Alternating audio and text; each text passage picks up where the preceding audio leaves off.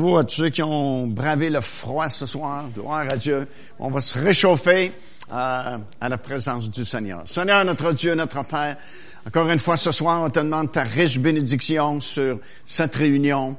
Dirige-nous parfaitement, Seigneur, par ton Saint-Esprit, dans la prédication de ta parole ce soir. Puis, Seigneur, on veut te louer, on veut te prier, parce que c'est une semaine de prière au début de cette nouvelle année.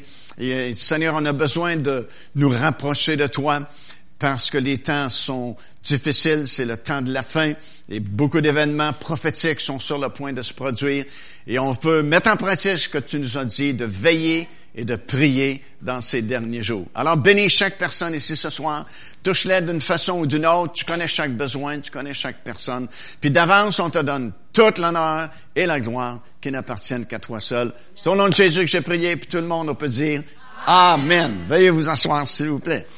Gloire à Dieu. On est dans une semaine spéciale et puis c'est bon de se rencontrer soir après soir comme ça depuis dimanche matin euh, qu'on se réunit. On a parlé beaucoup du Saint-Esprit et puis euh, c'est bon d'être dans sa présence et puis d'être touché par le Seigneur, surtout au début d'une nouvelle année.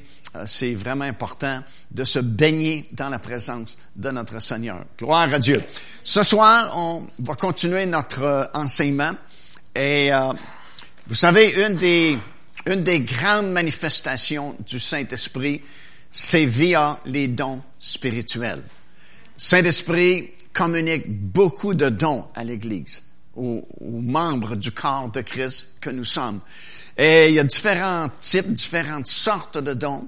Euh, comme dans Romains chapitre 12 et le verset 6, par exemple, on parle de dons d'exhortation, de dons de libéralité, de dons de présider des réunions, dont de la miséricorde et ainsi de suite. Mais dans 1 Corinthiens, 12e chapitre, à côté du premier verset, il y a une série de neuf dons d'origine surnaturelle qui sont donnés par le Saint-Esprit à l'Église. C'est comme, c'est comme un coffre d'outils que le Saint-Esprit donne à l'Église afin de nous rendre capables de faire le travail qu'on nous demande de faire. C'est vraiment de l'équipement pour l'Église du Seigneur Jésus-Christ. Et malheureusement, c'est très peu utilisé aujourd'hui, mais quand même, la Bible nous exhorte à les demander, à aspirer. La Bible dit aspirer aux dons spirituels. Et bien sûr, ils sont mentionnés, comme j'ai dit, dans 1 Corinthiens, si vous avez votre Bible ou si vous le voyez sur l'écran, chapitre 12, premier verset. L'apôtre Paul est en train d'enseigner à une des assemblées du Nouveau Testament qui, euh, semble-t-il, euh, c'était ceux qui opéraient le plus dans les dons spirituels, c'est l'Église de Corinthe. Et les Corinthiens euh, opéraient les neuf dons surnaturels du Saint-Esprit dans leurs assemblées et ça devait être quelque chose à voir. Il devait y avoir beaucoup de manifestations puis beaucoup de puissance dans leurs réunions. Alors, ça dit dans le premier verset, pour ce qui concerne les dons spirituels, je ne veux pas, frère, que vous soyez dans l'ignorance. Alors, c'est bon parce qu'on va parler justement des dons spirituels pour ne pas que nous soyons dans l'ignorance. Déjà au premier verset, euh, ça dit, euh, pour ce qui concerne les dons spirituels. Ma réalité, euh, une meilleure traduction serait, je ne veux pas que vous, euh, ou en ce qui concerne les choses de l'esprit. C'est plus précis que les dons spirituels. Parce que c'est deux mots différents qui est utilisé ici dans le premier verset. Et par rapport aux autres versets qui suivent, où on parle de, don, la parole de connaissance, le don de la parole de sagesse.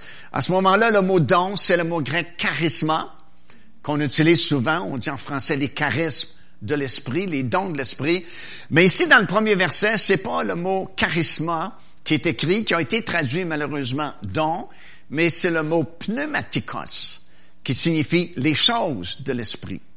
Et c'est bon de connaître la différence parce que ça nous élargit un peu nos horizons, puis ça nous fait comprendre que les dons spirituels, en fait, font partie de cette ensemble-là qu'on appelle les choses de l'esprit. Et c'est tout un domaine, les choses de l'esprit. Par le baptême du Saint-Esprit, nous sommes entrés dans le domaine justement des choses de l'esprit. Et les neuf dons qu'on va parler font partie des pneumatikos, les choses de l'esprit. Et euh, vous avez dans le douzième chapitre l'énumération de neuf dons très particuliers, surnaturels de l'esprit. Dans le treizième chapitre, vous avez l'attitude à avoir lorsqu'on opère ces dons-là, c'est-à-dire faut que ce soit fait avec amour, dans le cadre de l'amour. Et le chapitre 14, c'est ces trois grands chapitres dans Corinthiens, c'est la réglementation, comment opérer les dons dans l'Assemblée. Alors, vous avez trois grands chapitres d'enseignement dans l'Épître aux Corinthiens concernant les dons spirituels. D'abord, l'énumération des dons, l'attitude à avoir lorsqu'on les opère et les règlements, comment est-ce qu'on peut opérer ces dons-là ou ne pas opérer ces dons-là. Alors, c'est vraiment très intéressant. Et dans le douzième chapitre, au verset 4, c'est une deuxième chose que je voudrais souligner avant qu'on commence à parler des dons proprement dit, c'est que c'est trois choses qui sont très importantes qui sont mentionnées ici. Ça dit qu'il y a diversité de dons. Alors, il n'y a pas juste un don, mais il y en a plusieurs. Deuxièmement, il y a diversité de ministères. Il n'y a pas juste un seul ministère. Et surtout, il y a diversité d'opérations. Alors, même si c'est le même don qui est opéré, il peut être opéré différemment, différentes sortes de façons d'opérer un don en particulier. Différence d'opération. Au verset 7, ça aussi c'est très important, troisième point, ça dit que le Saint-Esprit les distribue à chacun en particulier comme il veut. Le mot chacun, ce que je comprends du mot chacun, ça veut dire chacun. Amen. Alors, chaque personne qui est sauvée ici ce soir, baptisée du Saint-Esprit, vous êtes un chacun ou une chacune. Et si le Saint-Esprit distribue les dons surnaturels à chacun et à chacune, ça veut dire autant de personnes qu'il y a ici ce soir, sauvées, baptisées du Saint-Esprit, autant il y a potentiellement des dons spirituels qui pourraient être opérés. Vous avez manqué une belle place pour dire Amen. Alors, ça veut dire ce soir, on pourrait avoir quelqu'un qui donne un message en langue, quelqu'un qui donne une interprétation, quelqu'un qui donne une prophétie. On pourrait avoir quelqu'un qui donne une parole de sagesse, un autre une parole de connaissance. Un autre peut euh, opérer des miracles ici ce soir. Euh, une autre personne peut opérer des dons de guérison qui sont au pluriel. Et on peut tout avoir ça ici ce soir parce que le Saint-Esprit n'est pas menteur. La parole de Dieu ne peut pas nous tromper. Et c'est bien écrit au verset 7, 1 Corinthiens 12, 7, que le Saint-Esprit distribue ces neuf dons-là à chacun dans l'Église pour que nous puissions les opérer. Les neuf dons sont divisés en trois groupes. On les appelle premièrement le groupe des dons d'inspiration. Il y a trois dons dans les groupes, dans le groupe d'inspiration. C'est la diversité des langues, la capacité de donner un message en langue dans une assemblée, l'interprétation de ces langues-là et la prophétie. Ça, c'est les dons d'inspiration. Le deuxième groupe, bien, il y a trois dons aussi. On les appelle les dons de révélation. C'est la parole de sagesse, la parole de connaissance et le discernement des esprits. Et il y a un troisième groupe de dons qu'on appelle les dons de puissance, qui est le don de la foi, le don des guérisons et le don d'opération des miracles. Alors, trois groupes de trois dons qui forment les neuf dons surnaturels qui sont distribués à chaque membre du corps de Christ. Le premier groupe, c'est le, groupe des dons d'inspiration. Et les dons d'inspiration, euh, la prophétie, le pouvoir de donner un message en langue dans l'assemblée et l'interprétation, sont les dons les plus faciles à opérer. Et en réalité, presque tout le monde quand il commence à opérer les dons de l'esprit, commence par ces dons-là, parce que c'est très rare que quelqu'un va commencer par les dons de révélation, puis encore moins les dons de puissance. Alors, c'est les plus simples, les plus faciles à opérer, puis on commence à peu près tous par ça, donner un message en langue dans l'assemblée, ou donner une prophétie, ou donner l'interprétation d'un message en langue qui a été donné dans une assemblée. C'est facile parce que, justement, ça fait partie du groupe des dons d'inspiration. Ça veut dire que lorsque euh, la réunion s'y prête, il y, a, de l'inspiration dans l'assemblée, ben, c'est comme si ça monte tout seul pratiquement en nous. Puis c'est facile de prophétiser, facile de donner un message en langue, facile de donner une interprétation, parce que c'est des dons d'inspiration. Et les assemblées qui comprennent cela et qui euh, préparent leurs réunions, parce que ça, je trouve ça dommage aujourd'hui, les réunions sont très peu préparées. Euh, c'est vraiment comme une routine. Tu sais, euh, on vient à l'église sans être préparé. Les gens sont pas préparés bien souvent et les dirigeants non plus sont pas beaucoup préparés, mais on le fait par habitude, par routine, parce qu'on est habitué de rouler trois, quatre réunions par semaine, puis c'est comme une roue.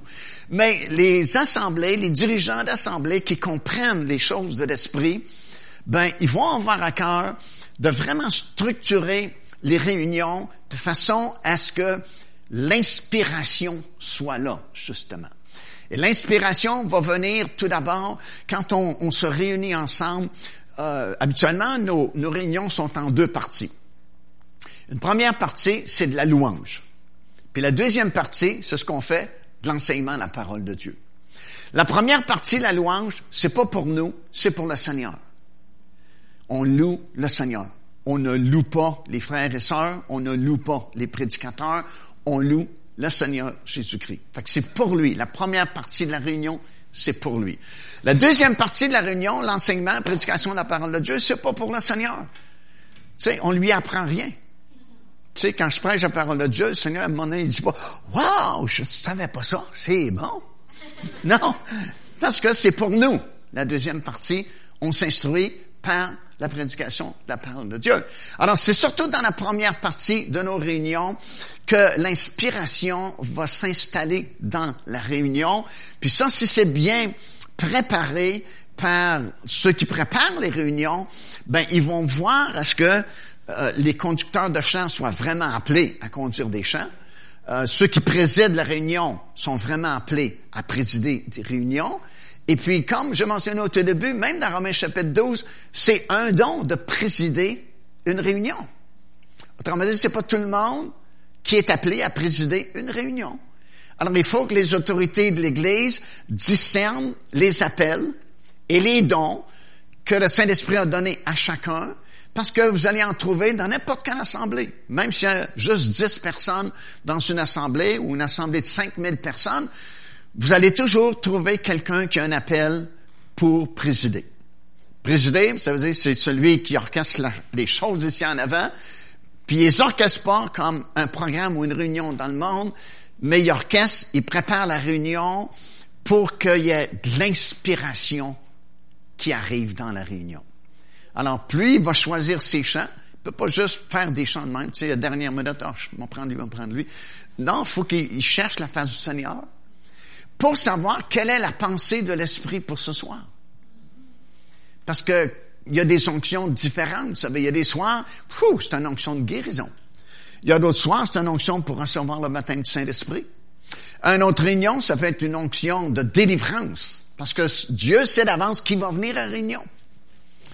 Puis il sait que, bon, tel soir, il y en a deux, trois qui sont vraiment poignés dans des chaînes de l'esclavage, de péché ou peu importe.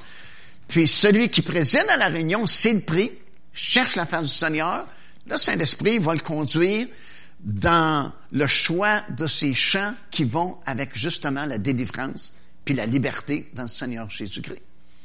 Et puis, si tu conduis bien ta réunion, tu vas emmener tes gens à pas juste chanter par habitude, mais vraiment à entrer dans les lieux célestes. Et puis là, tu vas conduire le peuple à louer le Seigneur, puis tu vas entrer dans une louange envers le Seigneur, puis tout ça fait qu'il y a de l'inspiration qui va s'établir dans la réunion au milieu des enfants de Dieu.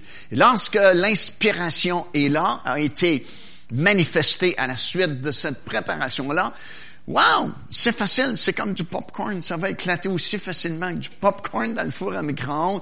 Quelqu'un, wouh, inspiré de donner un message en langue, boum, quelqu'un inspiré de donner une prophétie. Puis c'est très facile, puis écoute, c'est tellement simple les, dons d'inspiration que tu peux, tu peux recevoir le baptême du Saint-Esprit ce soir puis déjà prophétiser dans la même soirée.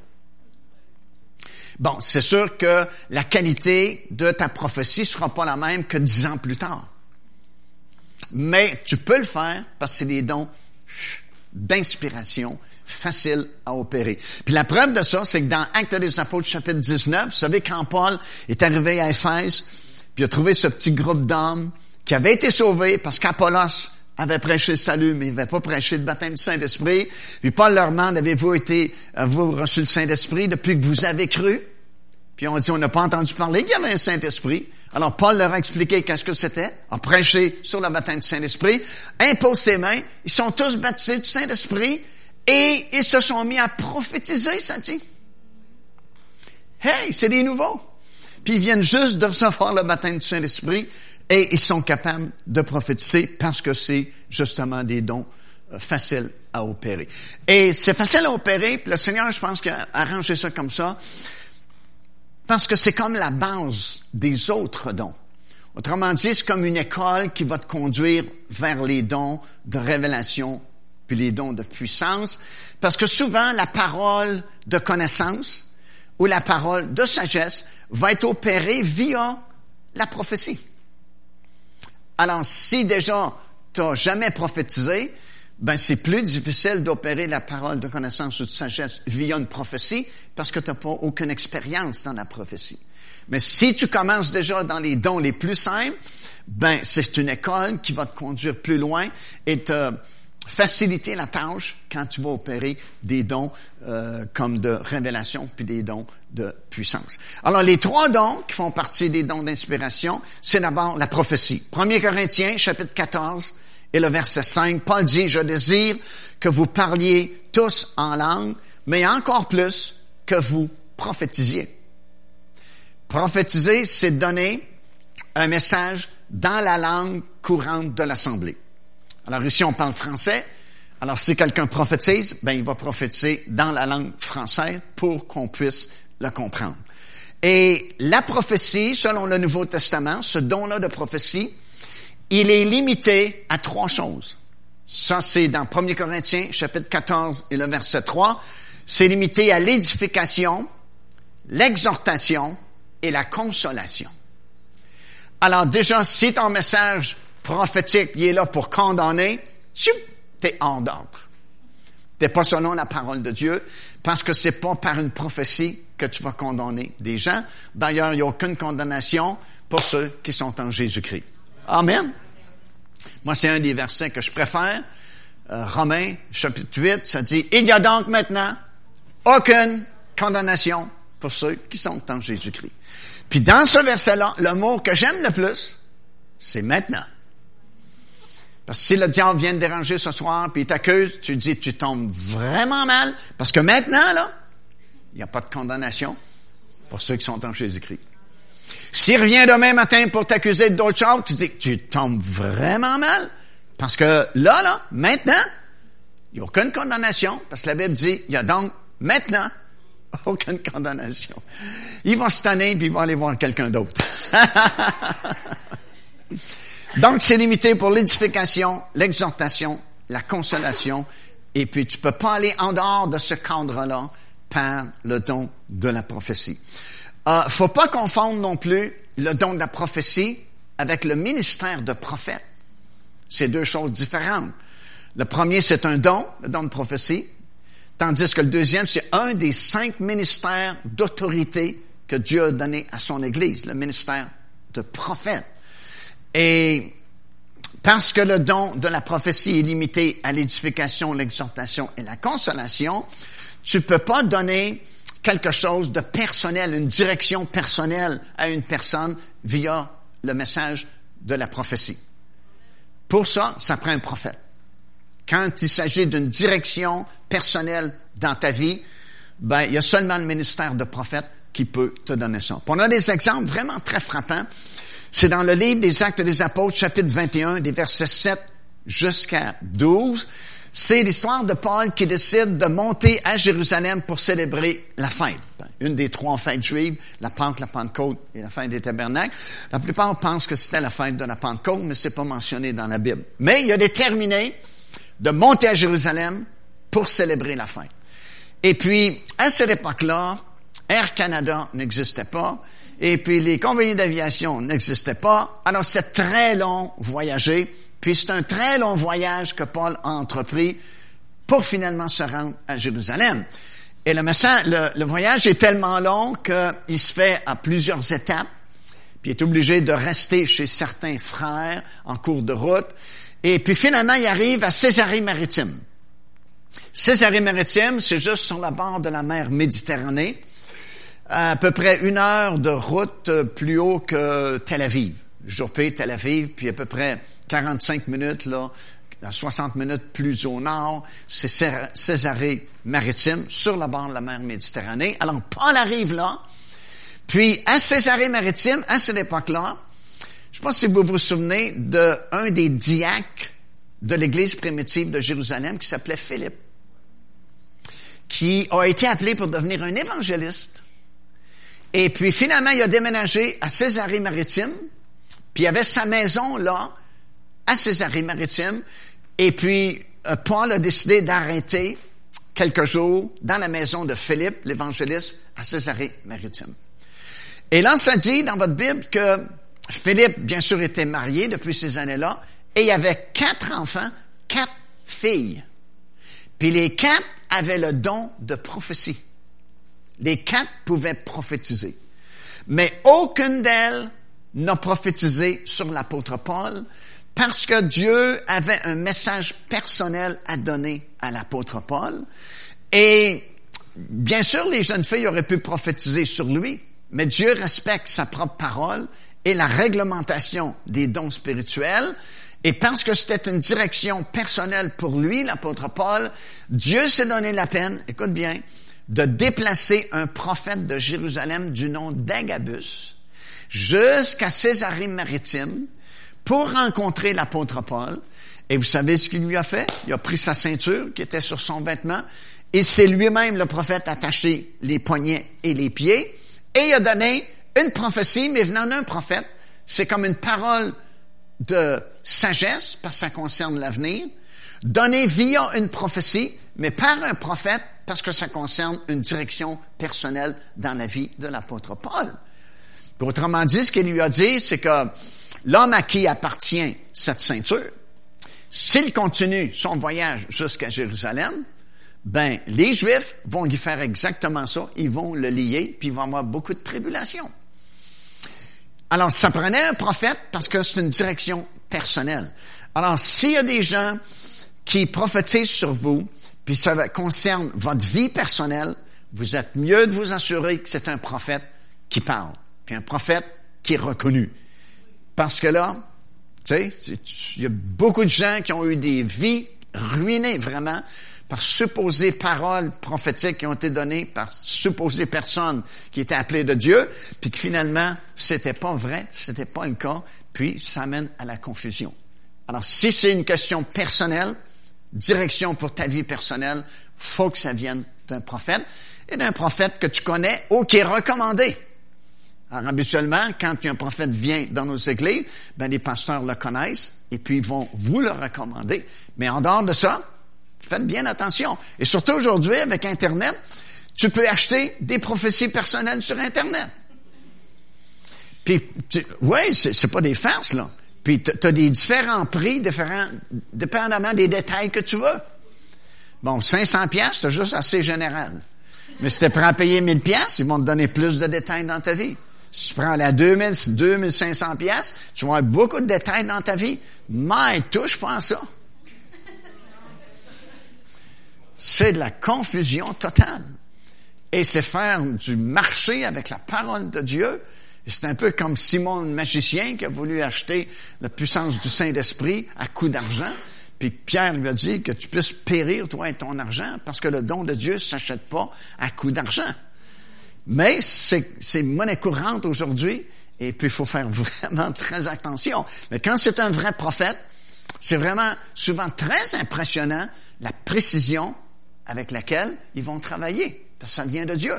Je me souviendrai toujours, lorsqu'on a formé le ministère Pain de Vie, il y a de nombreuses années, je formais mon comité d'administration, puis j'ai connu à l'époque un frère qui euh, avait été sauvé il y a quelque temps passé, auparavant, et qui était un bon homme d'affaires, Puis, je lui ai demandé de faire partie du comité d'administration de Pain de Vie parce que c'est un bon homme d'affaires, puis il était chrétien, sauvé, baptisé du Saint-Esprit. Mais euh, personne n'y avait jamais demandé de rien faire dans, l'assemblée où il était, puis il était vraiment timide euh, de me dire oui, puis il était vraiment incertain. Et puis, ben, j'ai dit, écoute, réfléchis là-dessus, prie le Seigneur, puis euh, tu me donneras une réponse dans, dans quelques semaines. Dans cette période de temps-là, et à cette époque-là, il y avait un prophète qui venait souvent ici au Québec, qui s'appelait Lawrenson. Euh, peut-être que ça vous dit quelque chose, ceux qui sont euh, plus âgés dans le Seigneur. Frère Lawrenson, il venait de Toronto. Puis il venait souvent ici au Québec. Et ça se donnait que je le traduisais souvent dans ses tournées d'église. Alors on arrive dans l'église, justement, de ce monsieur-là à qui j'avais demandé de faire partie du comité de pain de vie. Mais moi, je n'ai pas parlé à personne d'autre que lui, puis j'avais demandé de prier parce qu'il était vraiment très hésitant. Il savait pas s'il devait dire oui ou refuser. Alors, le frère Lawrenson fait un message, il prêche, puis je le traduis. Puis à la fin du message, il descend de la tribune, et puis euh, les gens étaient assis comme vous l'êtes ce soir, puis il commençait à, voyager dans l'église, et puis il disait, vous monsieur, levez-vous, vous madame, tenez-vous debout, puis donnait une parole sur ces personnes-là. Alors, il arrive justement vis-à-vis mon monsieur à qui j'ai demandé de faire partie du comité de pain de vie, puis il est pas sûr s'il va accepter ou non, il est très hésitant. Puis le frère Lawrenson le regarde, puis il dit, toi, il dit, il y a quelque temps, il y a un ministère qui t'a demandé de faire partie de son comité d'administration, et tu hésites, ben, du Seigneur t'a dit, oui, accepte, c'est de lui. Là, le monsieur, à qui j'ai demandé ça, il me regarde en me l'en dit, tu as parlé? J'ai fait non, j'ai rien dit. J'avais pas parlé de ça au frère Lawrenson. Mais c'est ça qu'il a décidé de faire partie du comité et il est resté toute sa vie sur le comité de pain de vie. Puis il était une grande bénédiction pour nous. Alors, personne ne pouvait savoir ça, parce que M. Lawrenson venait de Toronto, puis moi, je n'ai pas rien parlé avec lui concernant ce frère-là. Il pouvait pas savoir ça de façon naturelle, mais il arrive juste vis-à-vis ce frère-là, puis il lui déclare cette chose-là. Puis il était tellement étonné, puis surtout surpris que j'avais pas parlé au frère Lawrenson, que c'est ce qu'il a décidé. Alors quand c'est vraiment un prophète, c'est vraiment une grande bénédiction. Euh, vous connaissez très bien, je pense, euh, le frère Eugene May, euh, qui exerce un ministère de prophète. Et moi, je me souviens de lui quand, des premières fois, il est venu ici au Québec. Et puis, il a commencé à bénir les églises. on n'était pas habitué tellement à ça, le ministère de prophète ici au Québec. Et puis, il bénissait beaucoup d'églises jusqu'à ce jour-là où un surintendant d'une grande dénomination ici au Québec l'a rejoint par téléphone puis il lui a demandé de penser à son bureau.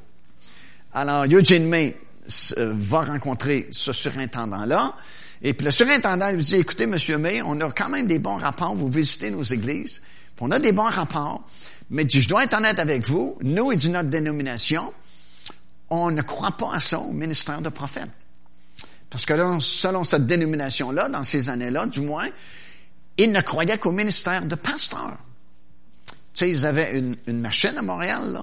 Ils mettaient un jeune homme ou une jeune fille dans la machine, ils brossaient ça pendant trois ans, puis ça tombait un pasteur à l'autre bout. Il n'y avait pas d'autre chose qu'un pasteur. Alors, parce qu'eux pensaient, ils disaient que prophète, apôtre, ça c'était pour la première génération, le temps de, de, de la formation de l'Église, mais qu'on n'avait plus besoin de ça aujourd'hui. Alors, il dit ça à Eugene May que euh, même s'il entend des bons rapports de sa visite dans, dans ces églises, euh, il n'est pas d'accord avec ça parce qu'il ne croit pas au ministère de prophète. Alors, Eugene May lui dit, il dit, monsieur, il dit, est-ce que vous croyez à ce que Jésus a dit dans Matthieu, tel chapitre, tel verset? Alors, le surintendant dit, mais qu'est-ce que Jésus dit dans ce chapitre-là? Ben, il dit ceci, il dit, dans les derniers jours, il va y avoir des faux prophètes. Faire attention. Alors, surintendant dit oui, je crois ça. Alors, si vous croyez que dans les derniers jours, il va y avoir des faux prophètes, il ne serait pas logique aussi de penser que dans les derniers jours, il va y avoir de vrais prophètes. Et ça l'a tellement surpris sa réponse qu'ils sont devenus de grands amis ensemble, puis il lui a ouvert vraiment des portes très grandes pour visiter toutes les églises de cette dénomination-là ici au Québec. Alors, c'est vraiment bénissant le ministère de prophète parce que Dieu utilise ces personnes-là pour vraiment confirmer des choses dans notre vie euh, que lui peut pas savoir, puis que d'autres personnes, même souvent, ne peuvent pas savoir. Je voyageais beaucoup avec notre frère Claude Bertillon, qui est rendu avec le Seigneur, le chanceux maintenant. Et puis, euh, il y a plusieurs années, on avait eu une invitation euh, aux Antilles, en Guadeloupe. Et puis, euh, c'est un groupe d'églises qui s'était réuni pour des réunions spéciales avec moi. Et puis, Claude m'accompagnait, mais moi, je devais aller en Amérique du Sud faire plusieurs réunions là-bas puis revenir pour commencer un week-end dans cette église-là en Guadeloupe. Alors j'avais laissé Claude en, Guadeloupe et puis euh, lui avait tenu une réunion avec les anciens de cette église-là qui euh, m'avait invité par défaut, si vous voulez, parce que c'est quelqu'un d'autre qui m'avait invité, puis il avait, il avait choisi cette église-là où je devais prêcher, puis eux, ils étaient plus ou moins d'accord à ce que je vienne prêcher, parce qu'ils étaient fermés au Saint-Esprit. Et puis, le frère qui m'avait invité dans cette église-là, là, je prêche sur le Saint-Esprit. Fait que tu vois le, le, conflit là, qui, qui, qui, est établi. Alors, je laisse Claude, et puis Claude fait une réunion. C'est les anciens qui lui ont demandé de faire une réunion la veille de mon arrivée en Guadeloupe. Et puis, Claude me disait, après, quand je suis arrivé, que ça a comme mal tourné au début parce que les anciens de cette église-là ont vraiment questionné Claude pour le coincer avec des questions pièges, tu sais, sur le Saint-Esprit, puis le parler en langue, tout ça. Puis là, Claude dit, écoutez, on n'est pas venu ici pour discuter, puis imposer des choses. Vous nous avez invités pour prêcher sur le Saint-Esprit. Puis il dit, le frère Mascotte va arriver demain, puis ils vont prêcher justement là-dessus. Puis il a réussi à les calmer, plus ou moins. Mais avant que la réunion des anciens se termine, Claude, qui avait quand même un ministère de prophète, il dit au pasteur, il dit, j'ai une parole personnelle pour votre épouse. Il dit, est-ce que vous me permettez de lui donner à elle? Et le pasteur a hésité un peu, puis il a dit, oui. Alors Claude s'approche de la dame, l'épouse du pasteur, puis juste à elle, pour que personne ne l'entende, il lui donne la parole que le Seigneur avait mise sur son cœur, et elle se met à pleurer. Et puis là, tout le monde était comme mal à l'aise, et puis elle a dit après, elle a dit, c'est vraiment un homme de Dieu, parce que personne, personne savait ce que je vivais. Puis elle dit, lui, il m'a déclaré, puis il m'a dit qu'est-ce que le Seigneur voulait faire avec ça? Alors, ça a comme brisé la glace. Puis moi, quand je suis arrivé le lendemain, ben déjà le terrain était préparé, puis ils étaient beaucoup plus ouverts aux choses de, l'esprit du Saint-Esprit à cause du prophète qui avait donné une parole vraiment véritable. Alors, ministère de prophète, c'est pour ça, pour des choses personnelles, des directions personnelles, tandis que le don de la prophétie, comme je mentionné, c'est très, très limité. Deuxièmement, il y a le don de la diversité des langues. Ça, c'est la capacité de donner un message en langue publique dans une assemblée. C'est dans 1 Corinthiens chapitre 12 et le verset 10 qu'a dit, à l'un est donné le don de la diversité des langues. Le don de la diversité des langues, ça aussi, il faut faire bien attention parce que c'est différent du parler en langue qu'on a reçu à la réception du baptême du Saint-Esprit. Quand une personne est baptisée du Saint-Esprit, c'est pas le plus grand signe, c'est pas le plus important, mais c'est le premier signe qui prouve qu'on vient de recevoir le baptême du Saint-Esprit, tu vas parler en d'autres langues. Dans Actes chapitre 2, quand le Saint-Esprit est arrivé pour la première fois dans la chambre haute, ça dit qu'ils furent tous remplis du Saint-Esprit et ils se mirent à parler en d'autres langues, selon que l'Esprit leur donnait de s'exprimer. Et tous les exemples que vous avez dans le livre des Actes des Apôtres, où il y a réception du baptême du Saint-Esprit, c'est toujours accompagné du parler en langue. Ça, c'est des langues qui restent avec vous. Ces langues-là, c'est un signe que vous avez été baptisé du Saint-Esprit. Deuxièmement, c'est un langage surnaturel, personnel que vous avez maintenant avec le Seigneur. Vous déclarez des mystères, vous déclarez des merveilles lorsque vous parlez en langue. Et il y a tellement de bénéfices à parler ces langues surnaturelles du Saint-Esprit. Mais ça, c'est à vous. C'est votre nouveau langage, c'est votre langage surnaturel, c'est votre esprit qui prie, qui, qui utilise ce langage que vous avez maintenant tout au long de votre vie, ça se perd pas. C'est comme apprendre à aller en bicycle. Tu sais comment aller en bicycle toute ta vie. C'est la même chose quand tu es baptisé du Saint-Esprit. Tu parles en langue, puis tu vas parler en langue tout le reste de ta vie chrétienne. Mais a certains Le Saint-Esprit donne le don de la diversité des langues, c'est-à-dire la capacité de donner un message en langue lorsqu'on a une réunion. Encore une fois, ça marche par inspiration. Puis si nos réunions sont bien structurées pour que l'inspiration vienne, ben c'est sûr que tu vas avoir des gens qui vont se lever puis vont soit donner une prophétie ou donner un message dans une autre langue que celle de l'Assemblée. Mais ça, c'est le don le plus réglementé de tout le Nouveau Testament. La Bible dit qu'il ne doit pas être utilisé sans interprétation. Puis c'est logique aussi, parce que on comprend pas ce que tu viens de dire. Une prophétie, c'est dans la langue de l'Assemblée. Alors tout le monde comprend. Mais si quelqu'un se soit en solaire puis donne un message en langue puis il n'y a pas d'interprète dans l'Église, on perd notre temps. Parce que personne n'a compris qu'est-ce que tu voulais dire. Alors, il dit, tu peux pas utiliser ce don-là à moins qu'il y ait un interprète dans l'Église. Puis ça dit, s'il n'y a pas d'interprète, qu'on se taise, puis qu'on parle à soi-même dans le Seigneur. Deuxièmement, on peut pas l'utiliser pour enseigner, l'apôtre Paul dit. Puis c'est évident aussi, parce que si c'est en d'autres langues, si, si j'essaie de vous enseigner ce soir en parlant d'autres langues, vous allez me stopper rapidement parce que vous comprendrez rien. Puis moi non plus, je comprendrai pas ce que je vous enseigne. Troisièmement, euh, tu peux pas donner un message euh, en langue dans l'assemblée s'il y en a déjà eu deux ou trois, la Bible dit. Alors que deux ou trois parlent pas plus. Pourquoi? Parce que là, ça s'éterniserait, puis tu plus de limite hein, à un moment donné. Alors, la limite, c'est deux ou trois messages en langue avec interprétation. Et puis, euh, c'est tout. S'il y en a eu deux ou trois, même si tu es inspiré à donner, tu peux contrôler ces choses-là. Ça, c'est une chose qu'on va voir dans cette série d'études-là. Euh, lui, le Saint-Esprit, manifeste des choses, mais c'est toi qui décides comment les opérer. Puis tu, peux garder le contrôle sur l'opération de ces dons-là. Le Saint-Esprit t'oblige pas. Il manifeste des choses, mais c'est toi qui vas les opérer. Puis quatrièmement, si l'amour ne lui sert pas de motivation. Alors souvent, les gens vont utiliser les dons pour régler des comptes dans l'Église. Déjà vu dans une église, deux groupes de familles qui étaient en chicane, puis essayaient de régler leur chicane par des prophéties dans l'Église. Fait que ça, ça marche pas beaucoup.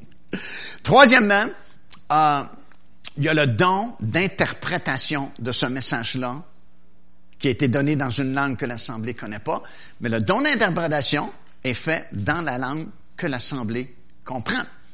Alors, si quelqu'un donne un message en langue ce soir, ben, il faut que quelqu'un donne l'interprétation en français ici dans l'Assemblée.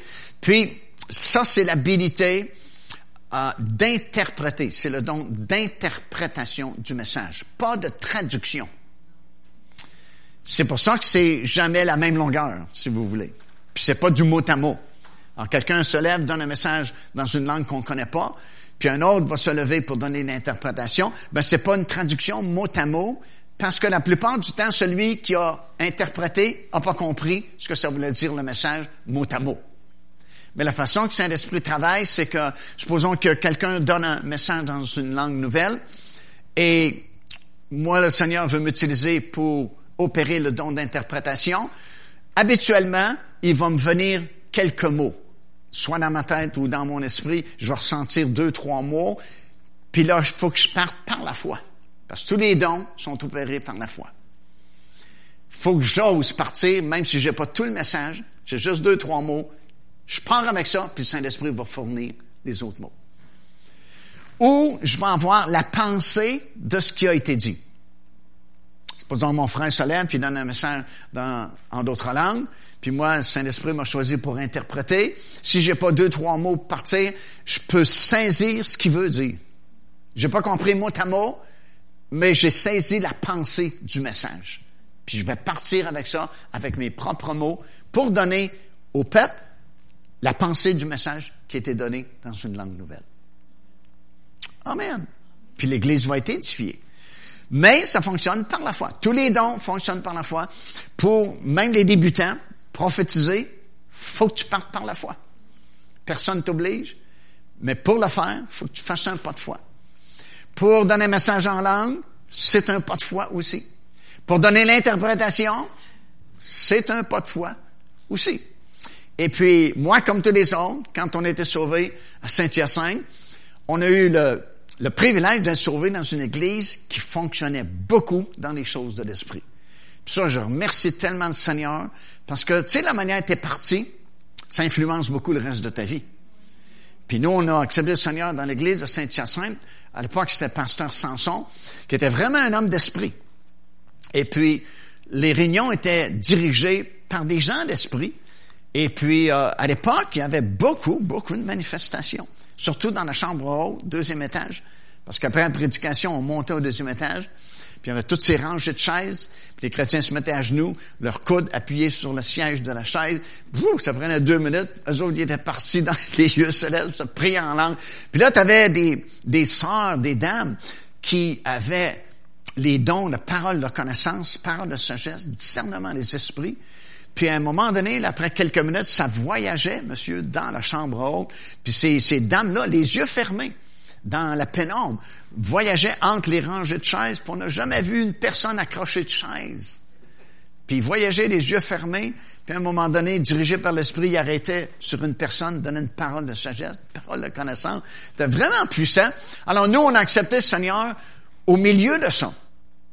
Et puis, tu sais, quand tu es nouveau, tu penses que toutes les églises sont pareilles, c'est le même, ça marche partout.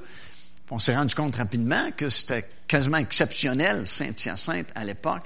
Euh, c'était pas toutes les églises qui fonctionnaient vraiment dans les choses de l'esprit. Alors, c'est beaucoup plus facile, dans une telle assemblée, de commencer à opérer les dons spirituels. Alors, ça n'a pas pris de temps que j'ai commencé à opérer euh, et donner message en langue dans l'assemblée. Puis il y avait beaucoup d'interprètes parce qu'il y avait beaucoup de dons qui étaient manifestés dans cette assemblée-là. Alors chaque message en langue que je donnais, il y avait toujours quelqu'un qui donnait l'interprétation. Mais j'avais jamais donné aucune interprétation à aucun autre message en langue que j'avais entendu dans l'assemblée. Puis nous, au tout début, euh, vraiment, je pense que c'est juste deux ans après avoir été sauvés, euh, il y a une famille dans l'église qui nous invite, mon épouse et moi, à aller passer toute une semaine aux États-Unis dans un camp meeting. On savait même pas à l'époque c'était quoi un camp meeting. ils nous ont expliqué que c'est deux réunions par jour pendant toute une semaine de temps. C'était dans l'État de New York, c'était à Sherburne, New York. Et puis c'était un évangéliste qui prêchait le soir, puis un enseignant le matin. Deux excellents prédicateurs. Puis on restait sur place pendant une semaine. On vivait là, il y avait une cafétéria, il y avait des cabines, des chambres, puis euh, il y avait les deux grandes réunions le matin et le soir. Fait qu'on a dit oui, puis mon épouse et moi, on est passé la semaine là-bas. Et puis, vraiment, été une semaine qui avait été vraiment planifiée par le Seigneur, parce que c'est là que j'ai ressenti l'appel pour prêcher la parole de Dieu, premièrement.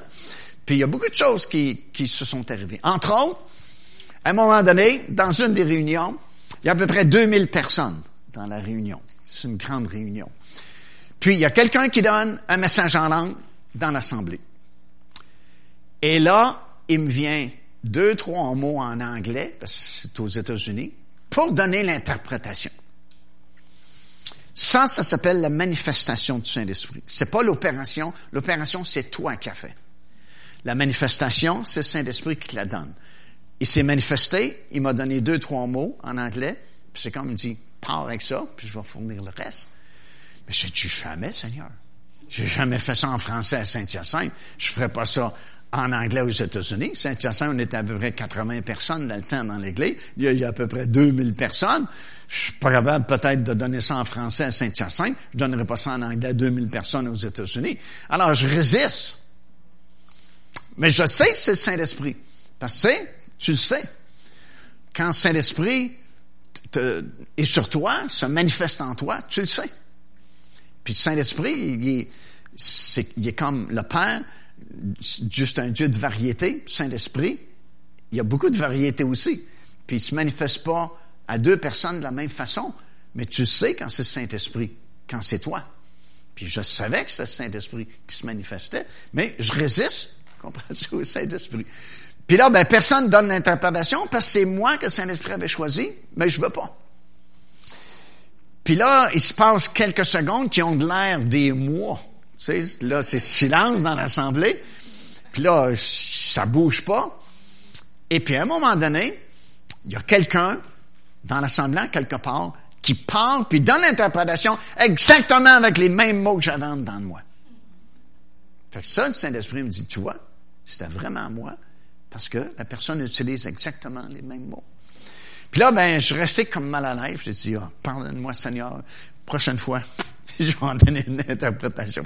Puis la réunion s'est terminée, mais ce qui est plus fort que ça, c'est que il y avait beaucoup de pasteurs sur la tribune, et puis, il y avait surtout un petit pasteur, qui était vraiment pas grand, tout petit, qui descend comme en courant après la réunion, puis il vient me trouver, tu sais, parmi les 2000 personnes. Il vient me trouver.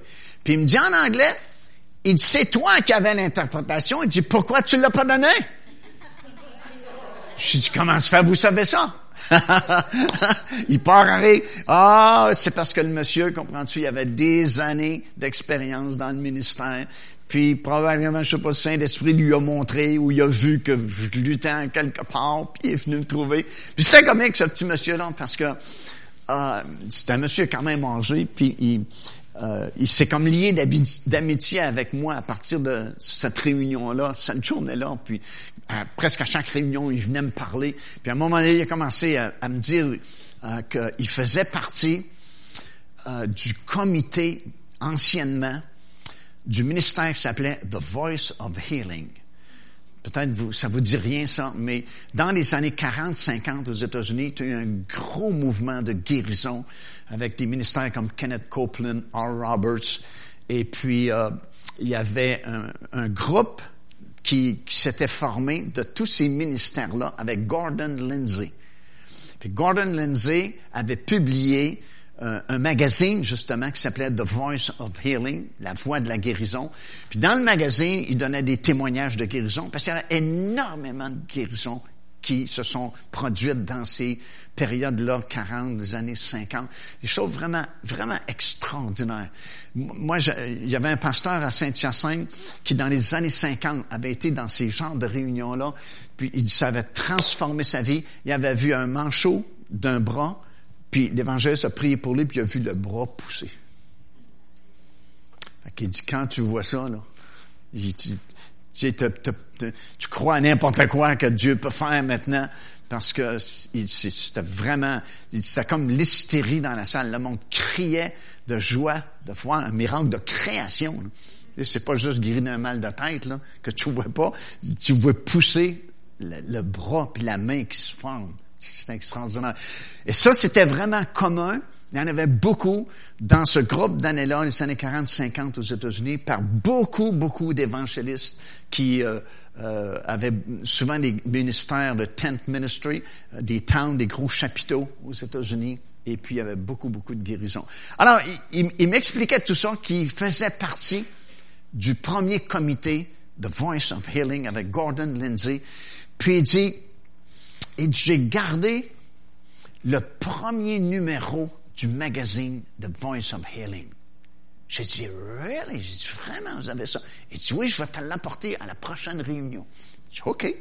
Prochaine réunion, comme de fait, petit pasteur arrive, puis il y a le magazine, puis c'est bien marqué, tu sais, volume 1, numéro 1, telle année, le premier magazine, The Voice of Healing qui avait fait fureur aux États-Unis, puis il me donne le magazine. Fait, je le prends, je le lis, puis là, je lui dis en anglais, je dis merci beaucoup, je, dis, je vais l'emmener avec moi, puis quand je suis chez nous, non, non, non, dit, je le donne pas, c'est comme une relique pour lui, c'est juste me le montrer qui, qui était là dans, au tout début de, du ministère de of Healing. Mais, écoute, je comprenais pas comment est-ce qu'il savait que c'était moi qui avais l'interprétation de ce message-là. Parce que, écoute, j'ai pas dit, moi, publiquement, hey, c'est moi qui l'ai le message, mais je vais pas le donner, je recesse au Saint-Esprit. mais il l'a su. Comment il l'a su? Je ne sais pas. Mais il est venu me trouver, puis ça avait l'air urgent, euh, parce que je, l'ai vu en courant. Je pensais qu'il y avait une catastrophe, quelque chose. En courant vers moi, il dit, toi, c'est toi qui l'avais l'interprétation. Pourquoi tu l'as pas donné? Alors, c'était mes débuts. Après, j'ai osé, euh, quand je suis revenu à Saint-Hyacinthe, euh, donner l'interprétation. Puis c'est tellement simple, c'est juste parce qu'on est soit gêné, ou on a peur, ou on, manque justement ce petit pas de foi-là, parce qu'on n'a pas tout le message, on n'a pas tous les mots un après l'autre. Euh, le Seigneur ne nous donne pas ça par, par écrit d'avance. faut que tu fasses le pas de foi, de partir avec les quelques mots qu'il te donne, puis croire qu'il va fournir tous les autres mots. Et il le fait à chaque fois. Et ça devient une bénédiction pour l'Assemblée. Je termine avec ceci.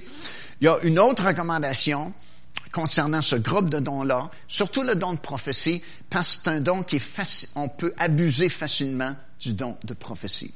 Et la Bible dit de ne pas mépriser les prophéties. Pourquoi est-ce que ça dit de ne pas mépriser? Parce que certaines sont méprisables. Puis, il y a plus d'erreurs dans ce groupe de dons-là que les autres groupes de dons, parce que c'est les dons avec lesquels on commence. Alors, des nouveaux peuvent prophétiser. Et c'est sûr que des nouveaux qui prophétisent peuvent faire des erreurs. Comme cet homme aux États-Unis, il y a plusieurs années passées, qui donne une prophétie, puis il dit, Ainsi parle l'Éternel, comme j'ai pris mon serviteur Abraham pour faire sortir mon peuple d'Égypte. Il dit, le Seigneur s'excuse, il s'est trompé, c'est pas Abraham, c'est Moïse.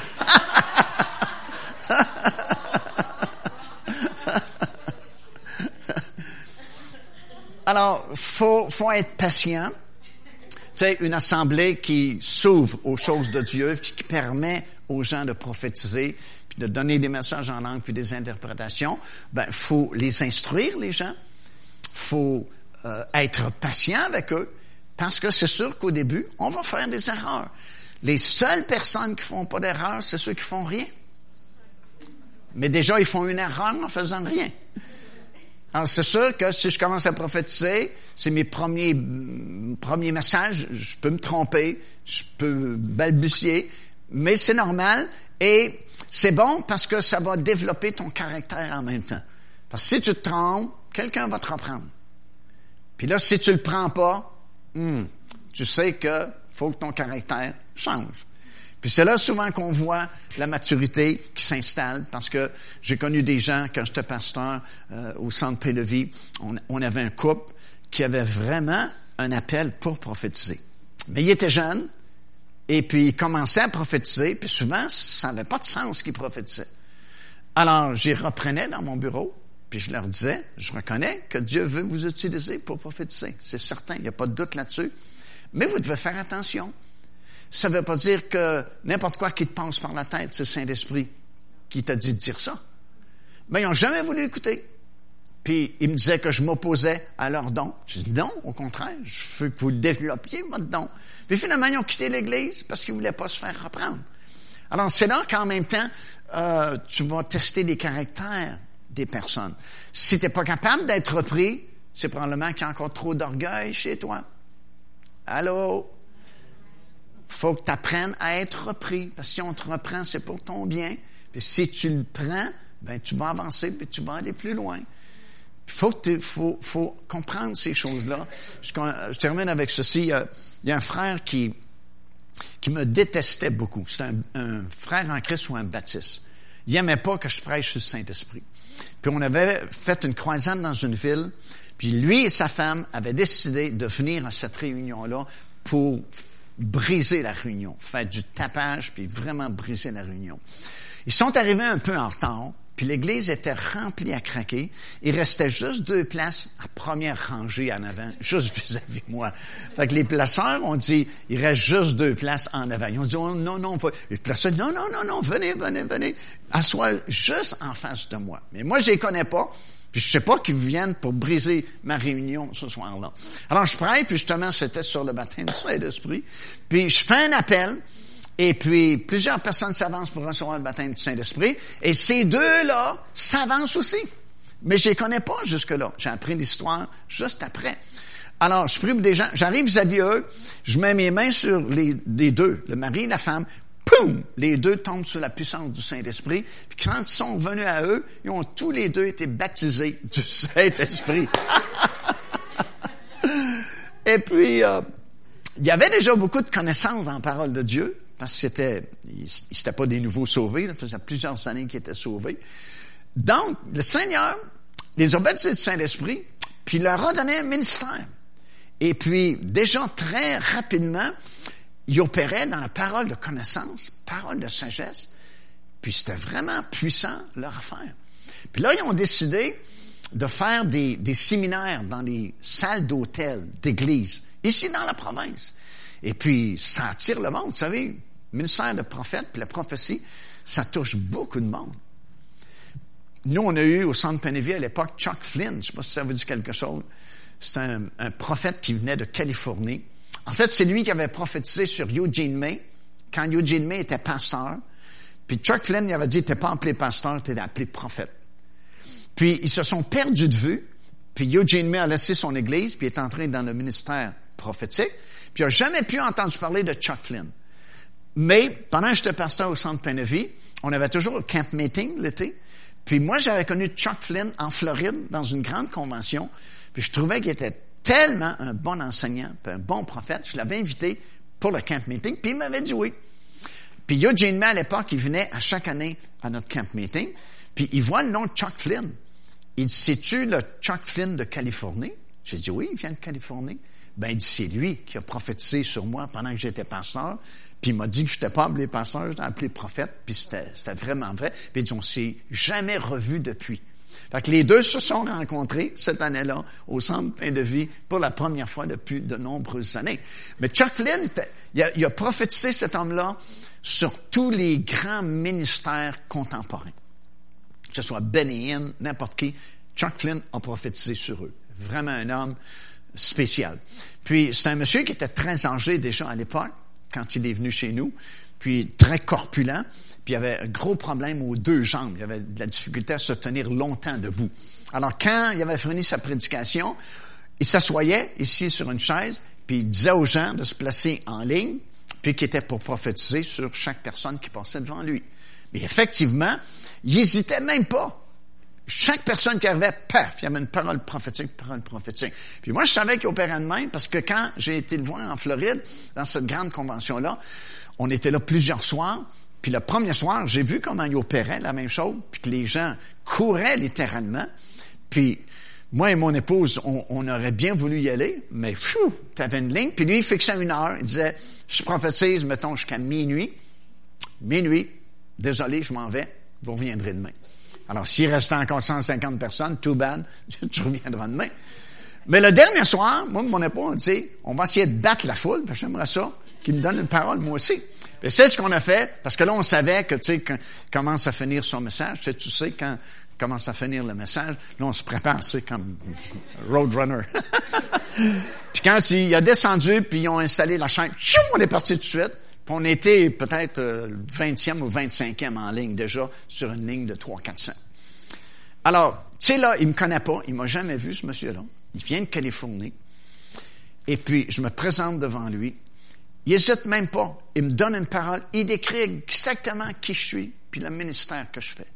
Je me suis dit, wow, c'est vraiment un homme de Dieu.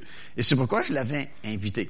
Et puis, littéralement, euh, tout le week-end, il est venu deux années consécutives, puis c'était la même chose chaque fois.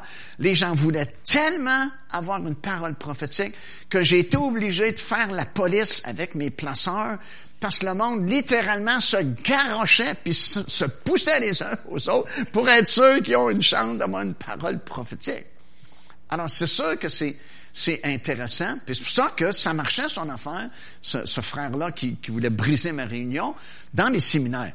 Mais là, parce qu'il n'y avait pas de maturité dans l'opération des dons spirituels, c'est comme si n'importe quoi qui lui passait par la tête, il disait aux gens. Mais là, ça n'arrivait plus. Il disait, telle chose va arriver, telle chose va arriver, mais ça n'arrivait plus. Alors les gens commençaient à critiquer, commençaient à murmurer, il a commencé à l'accuser. Puis là, j'ai eu comme compassion de lui. Je l'ai pris sous mon aile.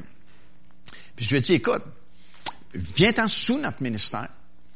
Puis moi, je vais être ta couverture spirituelle. Puis en même temps, ben, laisse-moi partager avec toi ce que je sais qui peut t'aider. Parce que si tu continues de même, tu vas ruiner complètement ton ministère. Il dit, OK, je l'apprécie. Il est resté peut-être trois mois. Puis euh, au bout de trois mois, il dit, oh non, je, retourne faire mes, séminaires. Puis il a retourné faire ses séminaires. Mais c'était du gaspillage. Puis ça a tourné comme en ridicule. Et puis il a jamais percé, puis il n'a jamais avancé parce qu'il n'a pas voulu apprendre, puis il n'a pas voulu maturer dans l'opération des dons spirituels. C'est pour ça que le Seigneur nous commence très facilement par les dons d'inspiration, dans le cadre d'un ministère, d'une église, où on va te reprendre. C'est bon d'être repris. Si on te reprend, c'est parce qu'on t'aime. On veut pas que tu te perdes, on veut pas que tu nuises aux autres. Puis si tu le prends, tu vas avancer. Puis, comme je dis, c'est la porte d'entrée pour les autres dons où on va aller encore beaucoup plus profond demain soir, puis jeudi soir. Amen! Hallelujah! Est-ce qu'on peut donner une bonne main d'acclamation au Seigneur? Oh, hallelujah! Gloire à Dieu! Woo! Gloire au Seigneur. Je vais vous dire ce qu'on va faire ce soir. On va se lever, premièrement. Puis, euh, je demande aux musiciens s'ils veulent revenir. Et puis, euh, si c'était possible de faire, euh, tu sais, le chant qui dit euh, Tu es tout pour moi, Jésus. On va faire ce chant-là. Et puis, aussitôt qu'ils vont commencer à le chanter, ce que je pense qu'on va faire ce soir, quand ils vont commencer à chanter, vous allez vous rasseoir. Pas de suite, juste quand ils vont commencer à chanter. Puis, on va chanter assis. Ça fait différent. D'habitude, on chante debout. Là, on va chanter assis. On va chanter avec eux une couple de fois. Puis après ça, j'aimerais juste avoir les instruments de musique.